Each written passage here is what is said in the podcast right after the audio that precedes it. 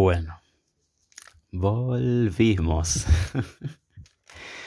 después de mucho tiempo, después de mucha nubosidad y opacidad, es una palabra que tal vez me acabo de inventar, en la mente, volvimos.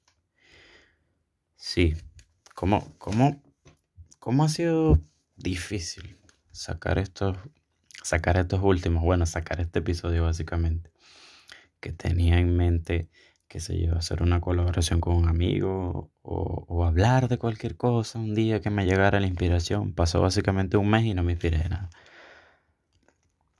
Pero ese era el punto, porque no es la primera vez que me pasa.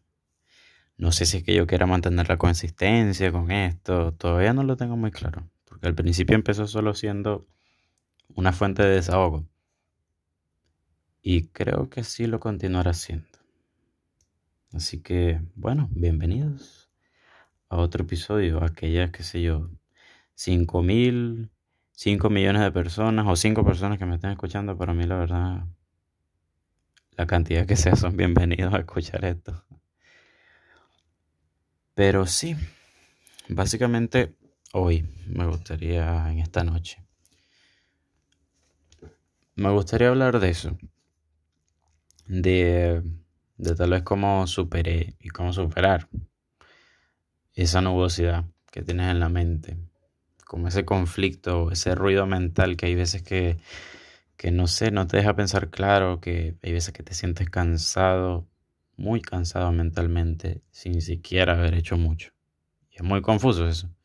Pues como que te paras en la mañana y estás cansado y qué sé yo, dormiste 12 horas y aún así dices, mierda, qué cansado estoy, no sé por qué. No les pasa, ¿no? solo a mí, ¿verdad? Pero sí, en ese punto me sentía muy cansado, muy agotado y con mucho ruido, mucha ansiedad todos los días. Y básicamente fue un retiro, porque quería, pues, un retiro espiritual y, y hay veces que no es necesario tomar un retiro para a callar tu mente. Solamente tiene que escucharte a ti. Porque hay tanto ruido en tu mente y hay tantos pensamientos en tu mente que básicamente son cosas que estás sintiendo y no has podido resolver. Y era lo que me pasaba y lo que me pasa. Tampoco es que ah, el niño la tiene toda resuelta. No, no, no. Tampoco así. Pero sí, pues fui a este retiro espiritual y y mi mente siento que se aclaró y siento que me llené de la misma motivación que me llevó a hacer el primer capítulo de esta nueva temporada. ¿Qué es eso básicamente? Valentía. Y por eso no quería tomarme tanto tiempo en hacer este segundo capítulo después de ir ese retiro. Quiero aprovechar ese momentum y seguir y seguir y veremos dónde nos lleva. Tal vez en otra semana más me estrelle y se quedarán sin episodio del podcast, qué sé yo, por cinco meses más. Para, bueno, básicamente los cinco oyentes frecuentes que debo tener. y eso que estoy siendo generoso. Pero sí. Entonces en el punto de hoy, para tampoco irme tanto por la tangente, que quería enfocarme en eso, en qué hacer cuando no sabes qué hacer, cómo empezar a hacer y ¿Y qué más? Y sí, yo creo que me quedaré con esos dos de momento. ¿Cómo empezar? ¿Cómo usar ese impulso hacia dónde ir? y es una parte muy interesante porque obvio, yo cuento esto y quiero hablar de esto porque generalmente hablo del punto donde me encuentro ahorita, que es en ese punto, donde he soltado todo.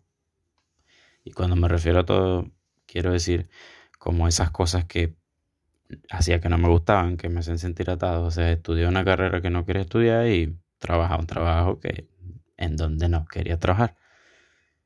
Y sí, seré bien libre, pero bien pobre a la vez. Así que hay algo que te preocupa y entonces dices, mierda, debo hacer algo, qué sé yo, debo ver un curso, debo, debo, debo hacer algo, debo moverme, debo hacer ejercicio, debo meditar, debo otra vez empezar a tener hábitos de gente millonaria y, y meditar y, y pararme a las cuatro y media de la mañana y hacer qué sé yo.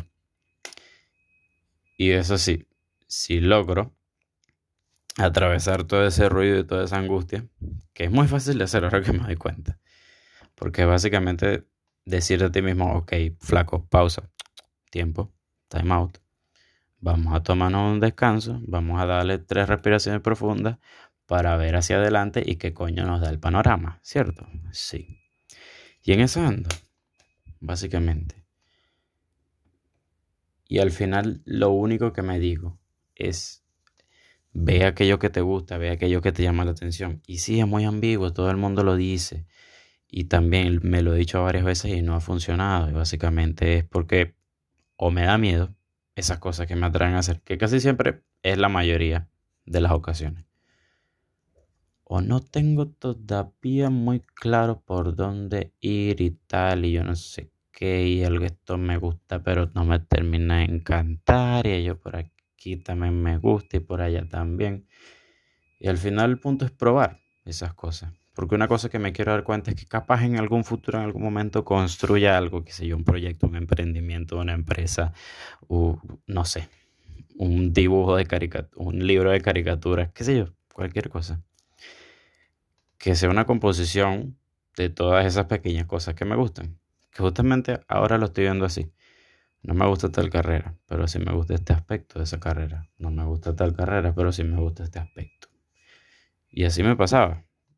Cuando, qué sé yo, tenía 12 años, me gustaban cinco carreras diferentes que me llamaban la atención. Después, cuando tenía 19, lo mismo. Y hoy, bueno, tengo 20, tampoco es que, ah, la gran diferencia, pero igual hay muchas cosas que me llaman la atención. Pero no todo de eso, no en su totalidad. Me podrá gustar cocinar, pero no, no necesariamente me gusta convertirme en un chef o me gusta trabajar como un chef, porque son dos cosas bien diferentes en realidad. Y yo digo, para otra vez no irme a la tangente, digo, ¿y qué pasa si probamos esas cosas que nos van gustando? Y vemos tal vez dentro de esas cosas qué nos gusta exactamente. Y qué sé yo, hacemos esa recopilación de información, pam, pam, vamos para acá, vamos para allá. Y después vemos qué construimos con lo que hemos obtenido. Como básicamente algo de lo que estoy haciendo ahorita. Tal vez no tan no tan tangible, porque es así, poder haber hecho un podcast de cosas que he leído, qué sé yo, de desarrollo personal y, y de espiritualidad y tal vez algún que otro conocimiento que pueda saber que le pueda servir a la gente, lo estoy demostrando aquí, que ha sido parte de anteriores procesos de recolección de información o investigación campial o de campo. y en eso quiero seguir básicamente. Probemos cosas, veamos, equivoquémonos si no buscando equivocarse, obviamente, pero viendo, viendo qué hacer, escuchándonos, por favor, escuchándonos. Otra vez, ay, sí, que puede a veces sonar cliché, pero mierda, fue, ha sido súper necesario. Cada vez que me escucho, son las veces que me soy fiel, las que me siento bien, cuando no me siento frustrado, cuando no me siento estresado, cuando no me siento lleno de ansiedad, como en este momento. Estoy haciendo el podcast, estoy hablando de este episodio, aún así no estoy hablando de nada, pero era algo que quería hacer.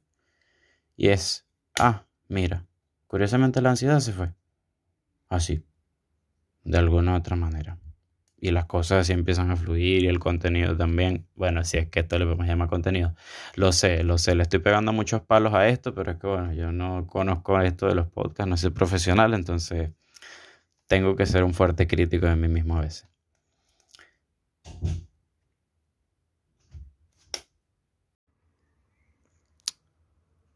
Bueno, sí, hubo una pequeña interrupción. Pero eso es lo que pasa cuando no somos unos profesionales en esto del mundo del podcast. Pero básicamente ya estaba cerrando. Lo que quería decir era que sí, fluyamos, veamos qué tal. Tenemos tiempo, tenemos energía para probar cosas. Y coño, la verdad que muchas cosas por perder no tenemos. Así que no veo por qué no seguir así. De manera momentánea, por supuesto. Ese es el punto. El punto de fluir. Y ver qué tal.